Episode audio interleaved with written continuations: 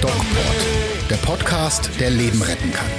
Mit Pablo Hagemeyer und Falk Stierkat. Präsentiert vom Medic Center Nürnberg. Hallo Freunde, hier ist der DocPod mit Pablo Ich bin ein Raubtier. Hagemeyer. Und mit Doc Falk. Das ist ja ekelhaft. Werden wir jemals müde werden, diese... Ja, sehr bald sogar. Ich freue mich auf diesen DocPod, denn in dieser Woche... Geht's? Pa äh, ist immer kurz höflich. Pablo, wie geht's dir? Mir geht's gut, danke. Wie geht's dir? Schön, danke. Äh, in dieser Woche muss geht's dir? ja ja gut, super, danke. In dieser Woche muss ich nicht viel erzählen, ganz Oh. entspannt. Nein, nein, denn es geht um ein ureigenes Thema von Pablo. Ich habe mir einen schönen Kaffee mitgebracht, Moment. Mm. Köstlich. Und wir unterhalten uns über die neuesten Entwicklungen im Bereich der Psychopharmaka und Antipsychotika. Klingt erstmal uninteressant und ähm, wir werden euch mit diesem DocPod versuchen zu beweisen, dass es das auch ist. Guten Tag. Falk, wie oft verschreibst du Psychopharmaka? Ja, oft, nicht so oft, mitteloft ist sehr subjektiv. Ne? Ähm, ja, ich würde sagen, normal häufig. Ja. Und das ist ähm, tatsächlich auch so, die, die, die große Domäne der Psychiatrie ist ja die Psychopharmakotherapie, gar nicht mal so die Gesprächstherapie. Ähm, und die Medikamente, die wir dort reichen, äh, sind hochkomplex und tatsächlich auch haben einen riesen Blackbox-Anteil. Also so viel weiß man dann doch nicht. Und äh, das ist jetzt auch wieder Thema gewesen auf dem letzten DGPPN-Kongress. Deutsche Gesellschaft für Psychiatrie und Psychotherapie äh, traf sich in Berlin und da gab es einen guten Vortrag, einen Übersichtsvortrag eines äh, Professors und der hat erzählt. Warst du da? Nein, war ich nicht da. Habe ich mir doch gedacht. Dann siehst du. Und der hat jetzt das Neueste so vom Neuesten erzählt und eine ganz interessante Thematik aufgeworfen, die ich heute auch mitunter mit dir besprechen möchte. Vorangeschickt aber äh, wollte ich im Rahmen der äh, ähm, ja, Thematik des heutigen Abends das ein bisschen eingrenzen. Und zwar, es geht heute hauptsächlich, wenn wir Psychopharmaka sagen, um die Antipsychotika. Was ist denn das, Falk? Weißt du das ungefähr, was Antipsychotika sind? Jetzt rächst du dich an mir. Natürlich. Ich immer frage, was was hey, ist. Hey. Drück mal auf den Knopf. Äh, auf welchen denn? Weiß ich nicht. Warte.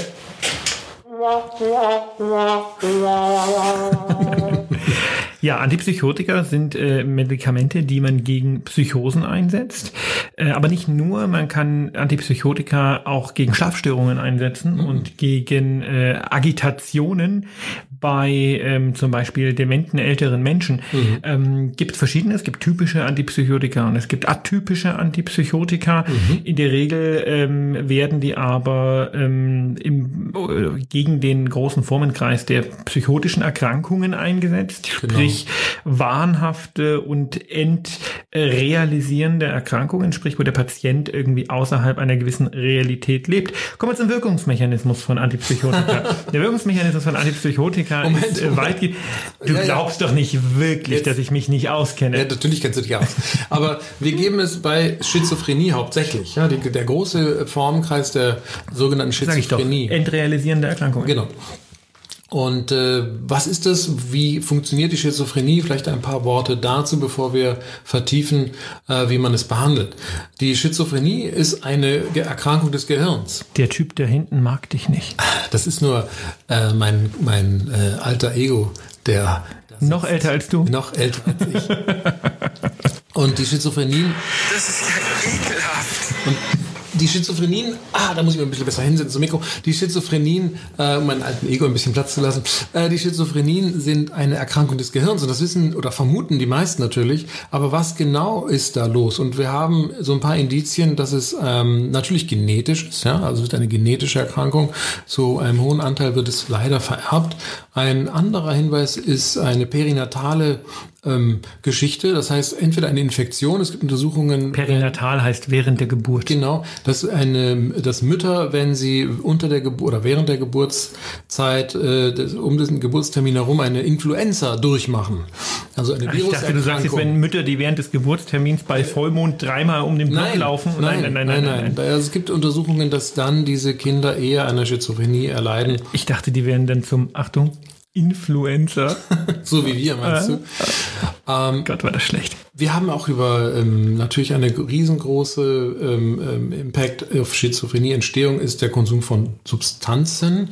Da haben wir es ja in unserem äh, DocPod TV-Format mit Cannabis unterhalten. Also nicht mit Cannabis Da unterhalten, aber eher- wir Du hast dich mit Cannabis unter- Hallo, Du Cannabis. Du hast mit Wolken Da, ge- gesprochen. ja, da ging es aber eher um Psychosen. Ne? Ja, ja, aber das ist auch, äh, die Psychose ist ja im Grunde genommen eine äh, sprachliche äh, Nuance äh, einer, äh, der Beschreibung des Phänomens der Schizophrenie, weil der Schizophrenie-kranke Mensch hat immer wieder Psychosen, also Phasen mit psychotischen Symptomen. Und wir können als normal gesunder Mensch eine Psychose haben, äh, nach Drogenkonsum beispielsweise. Äh, wenn wir aber häufige Episoden dieser Psychosen haben, sind wir dann wahrscheinlich, viel wahrscheinlicher schon an einer Schizophrenie erkrankt. So, was macht eine Schizophrenie anatomisch aus? Das ist frappierend, dass es tatsächlich zu Gehirnveränderungen kommt. Und zwar zu Veränderungen in unserem Vorderhirn und Temporalhirn. Also im Stirnhirn und im Schläfenhirn kommt es zu anatomischen Veränderungen. Also die Hirnbereiche, die im Grunde genommen für die äh, äh, Enthemmung beziehungsweise Hemmung und Charakterbildung und ähm, das soziale Verhalten zuständig Genau, sind, richtig? und auch für die äh, Motivation, das heißt für die äh, fürs zielgerichtete Handeln beispielsweise, ähm, auch für entscheidend, auch für die Erinnerungsfähigkeit und für die inneren Vorgänge der des, äh, des Denkens ganz wichtig sind. Äh, deshalb entwickeln schizophrene Patienten ja auch oft wahnhafte und halluzinatorische Symptome, weil sie sich die Realität quasi, du hast es ja vorhin genannt, die äh, der Formkreis der, sag's nochmal, es war so schön, Entrealisierung. Äh, begründen, nämlich die Wahrnehmung wird verzerrt und verändert und so sehr, dass sich auch neue Symptome oder neue Wahrnehmungen bilden, sogenannte Halluzination. Und äh, das rührt daher, dass sich das Gehirn da verändert, wo die äh, Wahrnehmung entsteht äh, und auch erinnert wird. Und so kommt es zu einem riesengroßen Durcheinander in dem Gehirn. Begründet letztlich auf eine Funktionsstörung der sogenannten Dopamin-2 oder D2-Rezeptoren in unserem Gehirn. Ja, das musste ich mal ein bisschen genauer erklären. So ist es. Also weißt schon, ich habe das ja mit dem Diabetes und sowas. Ganz Ähm, gut erklärt. Jetzt bin ich gespannt, wie das mit diesen Ja. Dopamin-2-Rezeptoren so funktioniert. Und die Dopamin-2-Rezeptoren, man erinnere sich daran, es gibt auch noch eine 1 äh, und eine 3 und eine 4 und eine 5. Also es gibt ganz viele Dopaminrezeptoren. Das Wichtige eben der Schizophrenie ist der sogenannte Dopamin-D2-Rezeptor, der ähm, für das sogenannte, für den sogenannten Neurotransmitter Dopamin sehr empfänglich ist.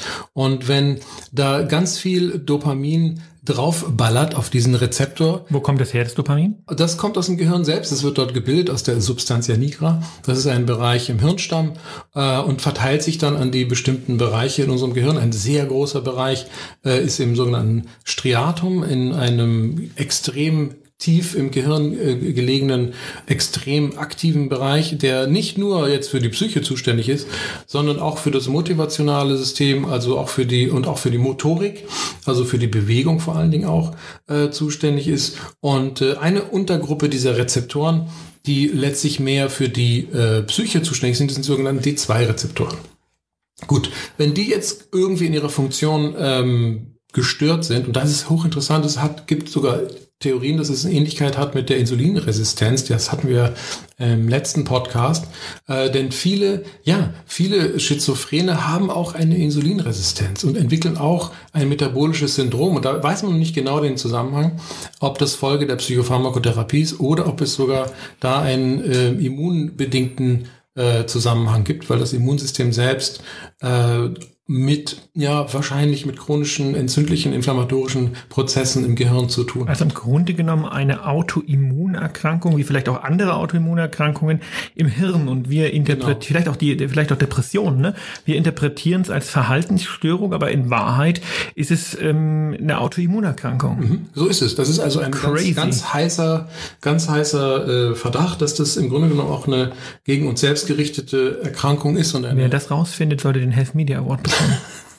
So, das ist letztlich Stand der Forschung und Wissenschaft. Faktisch hilft es uns wenig, ähm, noch nicht, noch zumindest, äh, damit in der Realität umzugehen. Und leider ist es so. Das ist ja beim Hirn oft so, ne? dass wir viel wissen, aber wir können die Zusammenhänge nicht verstehen, weil ja das Gehirn ein Organ ist, was sich selbst versucht zu verstehen und es funktioniert so schlecht. Richtig. Das hast du von mir geklaut, das habe ich dir im letzten Podcast Nein, gesagt. das habe ich schon viel früher gewusst, bevor ich dich, habe ich schon im Studio, ach, red weiter. Ja. So, also jetzt haben wir das Problem, die Dopaminrezeptoren in unserem unserem Gehirn funktionieren nicht mehr so gut. Und was tun sie denn, damit wir eine Schizophrenie kriegen? Sie sind zu aktiv. Das heißt, sie sind aktiv und ballern und machen und tun und produzieren Dinge, die es gar nicht gibt. Einerseits. Und andererseits gibt es aber auch Bereiche in diesem Gehirn, äh, wo zu wenig von diesem Dopamin produziert wird und es kommt zu einer, zu einem Abflauen, Abflachen der Dopaminleistung. Beides wird durch sogenannte Antipsychotika reguliert. Das sind Medikamente, die genau auf diesen Rezeptor draufrutschen. Das muss man sich vorstellen wie so eine Draufrutschen, ein durchaus bildlicher Vergleich. ja, ich mache ja Bilder, gerne. Also die Super. blockieren quasi dieses Empfängermolekül, damit die Nervenzellen, die nachgeschalteten Nervenzellen nicht mehr so feuern, nicht mehr so aktiv sind. Und tatsächlich die Symptome eines Schizophrenen, die Halluzinationen sein können oder ähm, also Halluzinationen können wir noch mal ein bisschen differenzieren. Das sind Stimmen hören beispielsweise. Ich höre gerade Stimmen. Ja, das ist äh, deine eigene und meine. Ja. Oder noch mehr. Hast du noch mehr Stimmen? Ähm, Mal leise sein kurz. Das ist ja ekelhaft. ja, eindeutig. Hast noch eine gehört. Das wäre eine sogenannte kommentierende Stimme. ähm, und äh, das ist ein Kardinalsymptom, also ein typisches Symptom für die Entwicklung einer Schizophrenie, dass wir Stimmen halluzinieren, sprich wir hören etwas, was nicht da ist. Und die sagen uns dann, dass wir Dinge tun sollen, die wir nicht tun wollen, oder ist das nur im Fernsehen so? Nö, das tun sie auch. Äh, meistens ist es aber so, dass diese Stimmen kommentieren. Das heißt, es ist ähm, beschimpfen uns oder sagen, guck mal, da sitzt jetzt der Falk und hat den äh, Kopfhörer schief auf dem Kopf und äh, Das ist ja ekelhaft. Genau. Äh, wir nehmen diese Stimmen, wenn wir schizophren sind, auch oft als fremd wahr. Also gar nicht mal so, als ob es unsere Stimmen sind. Also stell dir vor, Falk, du sitzt ständig in meinem Kopf und sagst Dinge. Ich bin ein Raubtier. Oder ich in deinem. Und diese Phänomene sind lästig natürlich, aber es gibt sogar den Club der Stimmenhörer. Das sind also quasi isolierte Halluzinationen, die nicht weiter schwerwiegend sind.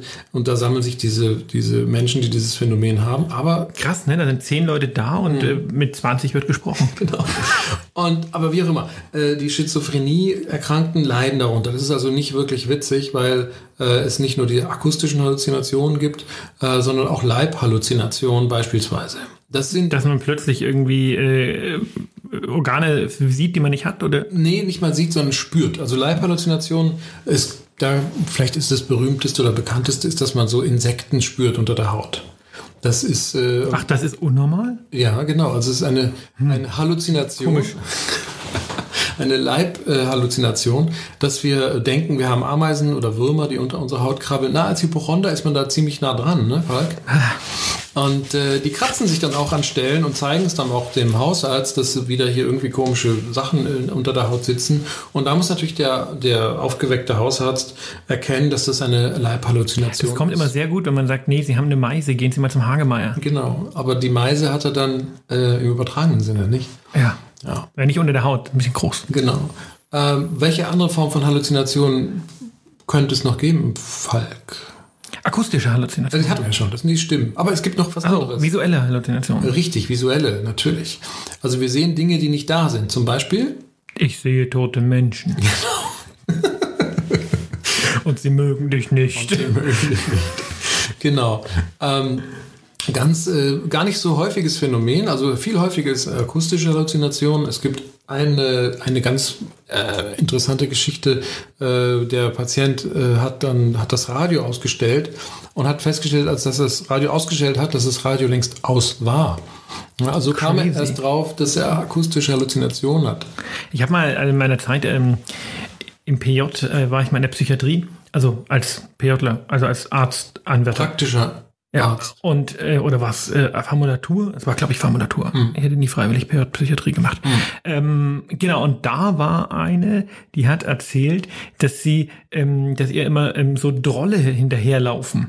Und die sind ähm, meistens auch irgendwie gruselig gelaunt. Und, und immer, immer wenn ich die in der Stadt sehe, gucke ich nach den Trollen. Ja. Und ich sehe sie nicht. Süß, ne? Ja. Ja, ich hatte eine Patientin, die war, also es ist ja nicht immer quälend, also die hat immer äh, ihre zwei Kobolde, die saßen immer bei ihr vor vorne auf dem Staubsauger, wenn sie die Wohnung gesaugt hat. Die haben also mitgeholfen beim Saugen. Und die äh, bilden die sich ein oder die sehen die wirklich? Also, sehen die also die wirklich. Frage, ne? ähm, bilde ich mir ein, dass irgendwas da ist oder habe ich eine, ich meine, jetzt gehen wir in die Philosophie, ne? aber die Dinge, die wir sehen, sind ja auch nicht, äh, was ist real und was ist nicht real. Fakt ist, die äh, Illumination einer Realität wird ja im Kortex geschaffen, ja, und ähm, da ist die Frage, wo, wo ist die Störung? Also sehen die die, wie ich jetzt die Kaffeetasse vor mir sehe? Mhm, genau, also Aber was ist, wenn die die anfassen wollen? dann äh, geht das zum Teil nicht. Also dann gehen die weg. Also da gibt es eine eigene psychische oder eine schizophrene Logik, dass die dann auch ähm, sich dementsprechend verhalten.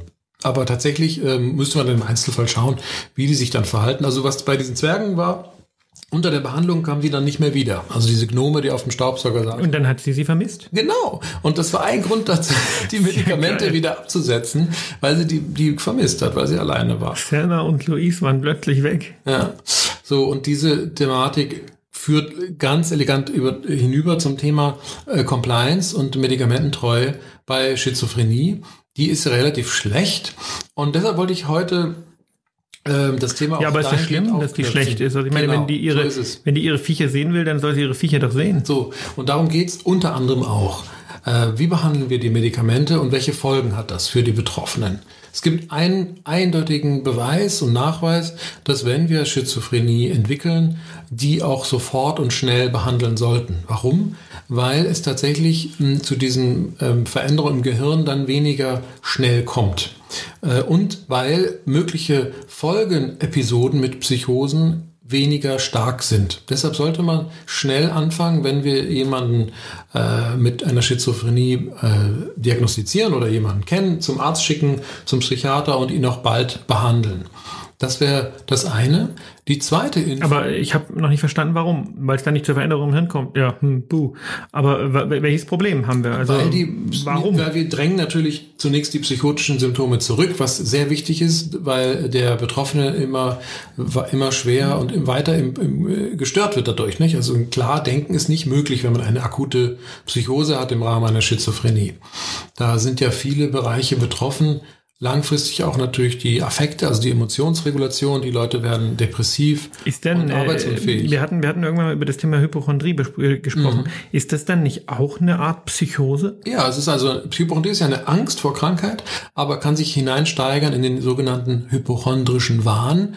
Äh, darin besteht die Gewissheit, an einer schweren Krankheit zu leiden, obwohl es bewiesen ist, dass man sie nicht hat. Also wenn du einen hypochondrischen Wahn hättest, Falk, dann müsstest du darauf bestehen, dass du Krebs hast, obwohl alle sagen, du hast, kein, also du hast keinen Krebs und du glaubst den Ärzten nicht. Also wenn deine Überzeugung so extrem wahnhaft ist, dass sie nicht korrigierbar ist durch, die, durch das Sprechen äh, und durch das Reflektieren, dann und daraus resultierend, das muss man auch sagen, schwerwiegende äh, Verhaltensstörungen äh, entstehen, sprich du vielleicht nicht mehr leben willst und äh, oft denken auch solche Patienten an den Suizid oder ähm, du anderen gefährlich wirst, weil sie sich verfolgt fühlen und deshalb zum Angriff blasen und äh, gefährlich werden. Oft, wir haben ja oft auch darüber gesprochen in unserem Podcast über so plötzliche Attentate auf auf ähm, Unbeteiligte. Wir hatten ja mal diesen Fall von dem U-Bahn-Schubser, meine ich. Ja. Und der war offensichtlich psychisch krank und hatte auch eine Schizophrenie.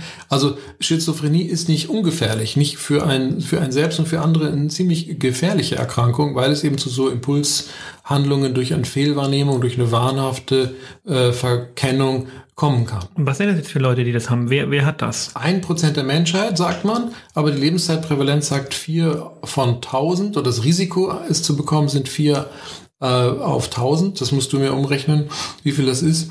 Ähm, das ist 0,4 Prozent. das ist relativ, also relativ hoch. Bei ein Prozent ähm, Sicherheit, äh, Diagnosesicherheit ist also jeder Hundertste.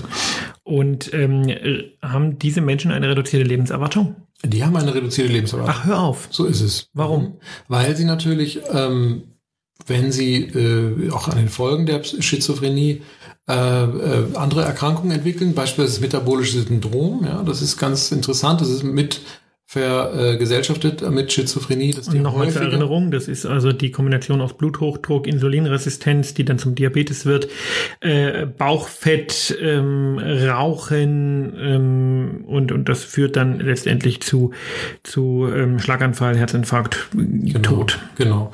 Und äh, die Schizophrenie hat auch selbst einen quasi natürlichen Verlauf, der in eine ja, Demenz führt, also in einen kompletten Abbau der Hirnleistung. Echt, ja?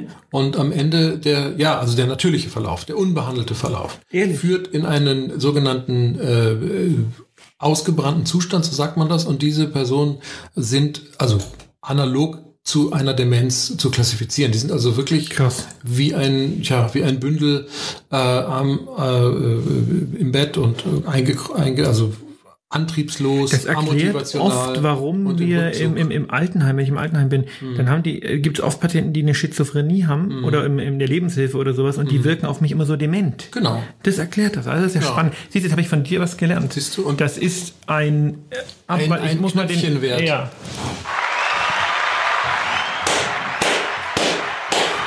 Die, dem, man nannte das früher auch Dementia praecox, also die so eine Art ähm, ja, frühe Demenz. Aber das war noch zu Kreplins Zeiten, das ist ein paar ähm, das ist, ja, 100 Jahre her. Ähm, so, gehen wir weiter zu der Du wolltest irgendwas zur Behandlung erzählen. Das war eigentlich der Sinn dieses Podcasts. Eigentlich wollte über, äh, wollten wir nicht auch über Antidepressiva sprechen? Nein, nur über Antipsychotika. Wir können auch über Antidepressiva sprechen, natürlich. Ich glaube, Antidepressiva ist aber auch ein Thema, was viele Menschen interessiert. ja, aber wir können es ja an einem zweiten Podcast verlängern. Dann jetzt so lange äh, äh, erzähl jetzt haben. erstmal was über die Behandlung. Du scheinst das ja ganz, ganz spannend zu finden. Ah, ich finde das hochspannend. Ähm, die die äh, Dinge, äh, die am D2-Rezeptor passieren, gehen wir mal dahin. Also wir haben jetzt einen Patienten oder eine Patientin, mh, die positive Symptome zeigt, das heißt produktiv, produktive Symptome zeigt, sondern immer, dass die also halluziniert und Dinge sieht, die nicht da sind, Dinge hört, die nicht da sind, wahnhaft ist und motorisch sehr unruhig und aktiv ist. Die wollen wir pharmakologisch einbremsen. Wir wollen also die Aktivität am D2-Rezeptor blocken. Und das normalisiert dann die Lebenserwartung auch wieder? Ähm, Und verhindert diese Demenz? das normalisiert sie zumindest nicht ganz, aber es verbessert es auf jeden Fall. Und die neuen und die modernen Antipsychotika umso mehr. Äh, die älteren klassischen typischen Antipsychotika wie Haloperidol, Haldol ähm, oder ähm, Risperidon, das ist ja sch- schon ein bisschen weiterentwickeltes, aber äh, diese, diese mittlerweile klassischen Antipsychotika, die binden sich sehr stark an das, äh, an den Dopaminrezeptor, an diesen D2-Rezeptor und äh, blockieren ihn. Und die äh, bisherige Meinung war, mh, dass man viel hilft viel äh, macht. Das heißt, man gibt viel Antipsychotika und erhofft sich davon eine bessere Regulation oder bessere Behandlung der Schizophrenie. Ähm, man hat früher hohe Dosen gegeben, also nicht zu meinen Zeiten, sondern davor, also sagen wir so in den 70er, 60er Viele Jahre Jahren. her, ja, ja. Genau, da hat man 20, 30 Milligramm Haldol äh, gegeben pro Tag. Äh, und unter der Annahme eben, dass viel hilft. Und dort hat man gesehen, dass es extreme Nebenwirkungen macht. Und zwar ähm, Parkinson-ähnliche Nebenwirkungen. Vielleicht kennst du Ja, das ist ja solche. bekannt, ja. Und äh, diese Menschen haben extreme Bewegungsstörungen. Das sieht aus wie Parkinson. Also die haben äh, schüttelnde, drehende Bewegungen der Extremitäten, auch des Gesichts oft, äh, des Schlundes. Das ist sehr, äh, manchmal sieht man es noch im Alltag, aber es wird deutlich weniger, Gott sei Dank, weil eben man gelernt hat, diese äh, Psycho, äh, die Antipsychotika nicht so hoch zu dosieren. Ähm, und es gibt mittlerweile auch so äh, Depotpräparate, also von den modernen äh, Antipsychotika, die in einer relativ hohen Tagesdosis dosiert werden. Ähm, und die, der Vorteil ist natürlich, dass die Patienten regelmäßig äh, die, die, diese regelmäßigen Zufuhr des Medikaments dadurch haben. Denn die Schizophrenie-Erkrankten, so wie viele Patienten, äh, sind oft nicht kompliant. Das heißt, sie sind nicht so motiviert, ne, wir hatten das auch bei dem Diabetes-Podcast, nicht so motiviert, die, die ihren Lebenswandel umzustellen. Und dazu gehört natürlich auch täglich so ein Medikament zu nehmen in Form einer Tablette. Also gibt es diese Spritzen, die man alle vier Wochen gibt, die Depotpräparate. Und da hat sich jetzt eine interessante Diskussion darüber entwickelt. Äh, und da schlage ich jetzt den Bogen zum letzten Psychiatriekongress, der eben Auf dem du nicht warst. auf dem ich war, Ja. der eben sagt, dass vielleicht diese Dosierung per Depot doch nicht so gut ist. Und das ist hochinteressant, denn man hat Ja, das ist ja eigentlich eine übliche Therapiemethode mittlerweile geworden. so Ne? ist es. Und man hat in einer äh, 2019 gemachten Studie herausgefunden, dass es den Patienten, äh, die äh, keine Depotpräparate haben, sondern nur Tabletten nehmen, dass die, wenn man sofort anfängt bei, unter einer Schizophrenie, einen sehr viel besseren Verlauf haben, wenn sie die Tabletten nehmen und ab und zu mal die Tabletten auch vergessen, aber trotzdem bei den Tabletten bleiben, dass die langfristig gesehen tendenziell einen, einen besseren Verlauf haben als die Ta Patienten, die regelmäßig äh, mit relativ hohen Dosen äh, von den Depotpräparaten behandelt werden. Ja, woran liegt das? Das ist, das ist ganz spannend. Äh, die Idee ist nämlich die, dass, äh, da kommen wir so ein bisschen wieder zu dieser Insulinresistenz auch so ein bisschen dahin, dass wahrscheinlich diese D2-Rezeptoren eine erhöhte Sensitivität oder Sensibilität entwickeln. Okay. Unter der hochdosierten Behandlung mit Neuroleptika entwickeln sie eine hohe Sensitivität und Sensibilität. Das bedeutet, wir setzen vielleicht irgendwann dann wieder diese Neuroleptika ab oder reduzieren sie und fallen sofort wieder in ein, also das Risiko ist sehr viel höher, dann ein Rezidiv und eine erneute psychotische Episode zu bekommen ähm, unter einer relativ hohen Startdosis, als wenn wir in einer niedrigen Dosis gestartet hätten weil wir die Dopaminrezeptoren unter einer niedrigen Dauermedikation nicht so sensibel auf Dopamin quasi gezüchtet oder erzogen haben. Also Aber das machst du doch mit einer Depotwirkung trotzdem. Depotwirkung heißt ja, frei verfügbar ist immer nur wenig. ja, Eigentlich nicht nichts anderes, als wenn ich regelmäßig einen Spiegel aufrechterhalte durch das Schlucken von Medikamenten. ja, wobei die Depotmedikation, so zumindest die Industrie, die das vorschlägt, eher höher dosiert vorschlägt. Aha. Ja, Ja, damit dann müsste man mal gucken, was passiert, wenn man sie niedriger dosiert So ist gibt. es. Und das ist der neue Impuls, der meiner Meinung nach von dem, von dem äh, letzten Kongress so ein bisschen in die Praxis rüberschwappt, dass man eben auch sagt, okay, es muss nicht immer Depot sein, es kann auch mal niedrig dosiertes Depot sein, es kann auch mal nur Tablette sein und es kann auch mal sein, dass man vielleicht ab und zu auch mal in Kauf nimmt, dass der Patient äh, die Tabletten mal vergisst, aber zumindest langfristig gesehen regelmäßig äh, unter einer Psychopharmakotherapie sich befindet, ähm, die auch niedrig dosiert sein kann. Und da ist man, äh, glaube ich, auf einem ganz interessanten Weg, weil, und da, das kennen wir auch von den Antidepressiva, wenn wir sie nämlich absetzen, gibt es sogenannte äh, Rebound-Phänomene oder Entzugserscheinungen. Und da ist wahrscheinlich viel mehr dran, dass wir diese Dynamik, ja, die Dynamik, die auf der Rezeptorebene stattfindet, viel mehr äh, mit beachten müssen, äh, als wir es vielleicht bisher getan haben. Und was erhoffen wir uns jetzt von der Gabe dieser Medikamente? Die komplette Krankheitsfreiheit, Symptomfreiheit? Mhm. Oder kann man die nach einer gewissen Zeit absetzen und die Krankheit ist weg?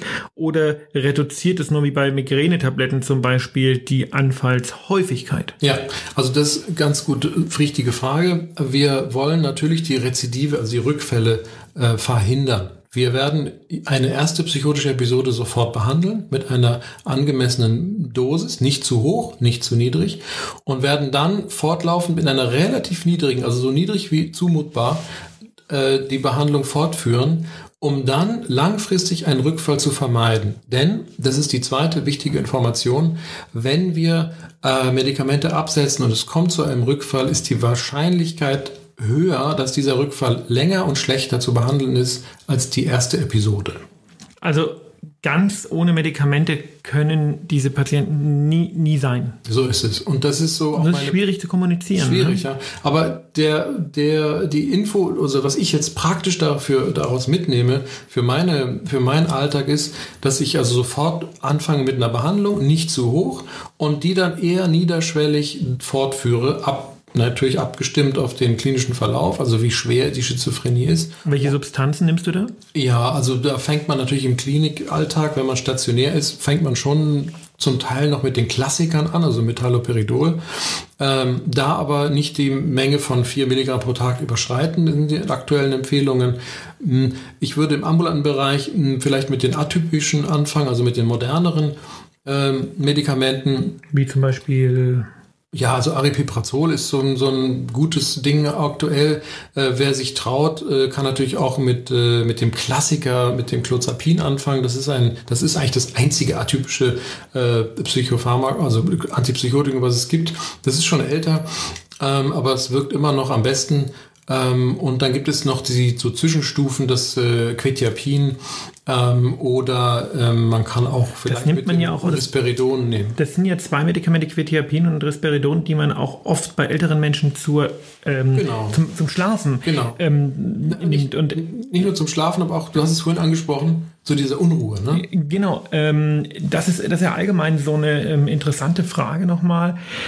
Warum benutzt man Antipsychotika auch oft als Schlafmittel. Ja, äh, die müde machende Nebenwirkung, also das wirkt ja nicht nur auf den Dopaminrezeptor, die Antipsychotika, sondern auch auf die anderen, also Serotonin und äh, Noradrenalin und auch an die ähm, MDA-affinen äh, Rezeptoren. Und da weiß man, dass wenn man die blockiert und wenn die damit angesprochen werden, äh, dass eine Nebenwirkung auftritt, nämlich Müdigkeit. Das heißt, ich kann das auch Patienten geben, die gar keine Schizophrenie haben. Das ist nicht so schlimm?